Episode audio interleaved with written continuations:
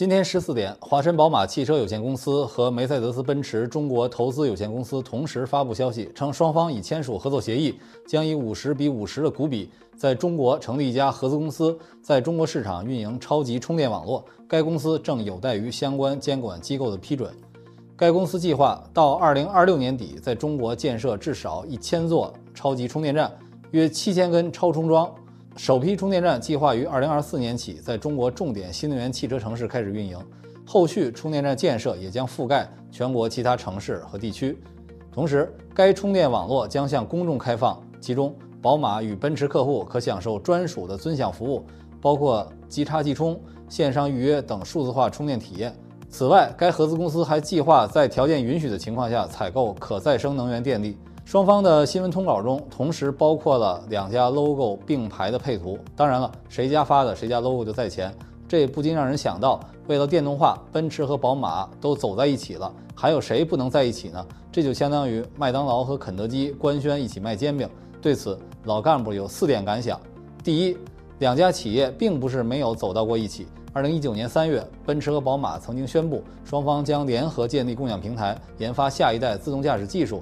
但是仅仅过了一年多，双方就宣布暂时终止合作。除了高昂的成本之外，也不排除双方在企业文化上的差异。但如今情况不一样了，双方面对的是现实的市场压力。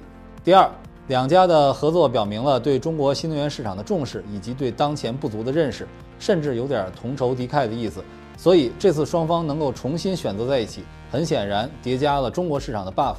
两家的官宣方式上体现了完全对等，但不得不说。落下了一家，说明豪华品牌也有鄙视链。我们看看两家目前在充电网络上的布局。截至今年十月底，宝马的充电网络已经在全国接入超过五十八万根充电桩，覆盖三百二十多个城市。今年八月开始，宝马还正式启动了超级充电站项目，最高支持六百千瓦充电功率。首个超级充电站建在成都，目前已经覆盖九大城市，预计到二零二三年底将建设约五十个站。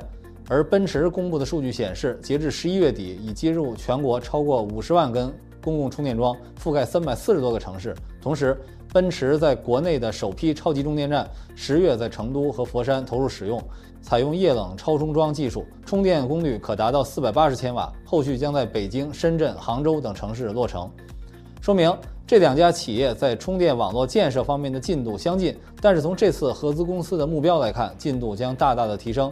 在车企自建超快充站方面，极客、蔚来、小鹏走在了前面，像其他品牌也在逐步的开放，也成为趋势。而有的新能源车巨头仍然不在此方面有所作为，实在是让人看不懂。第三，在充电桩共建的基础之上，必然涉及到数据的打通，这里面有点小球撬动大球的意思，值得观察。当然，这也是双方合作的难点。第四，新能源车发展的背后，补能网络的竞争将是兵家必争之地。根据中国电动汽车充电基础设施促进联盟公布的数据，截至今年十月，联盟内成员单位总计上报公共充电桩二百五十二点五万台。从二零二二年十一月到二零二三年十月，月均新增公共充电桩约七万台。当前，超快充电桩在大城市快速普及，光储充一体的充电站也开始落地。配备八百伏碳化硅平台的车型，价位已经降到二十万元起。前几天，蔚来和长安、吉利分别就换电网络合作签署战略协议，标志着换电路线必将进一步大规模应用。换电站作为投资巨大的基础设施，标准统一是个巨大的问题。看起来，外资豪华品牌也不会不考虑这个事儿。这两家对换电是怎么想的呢？仍然值得期待。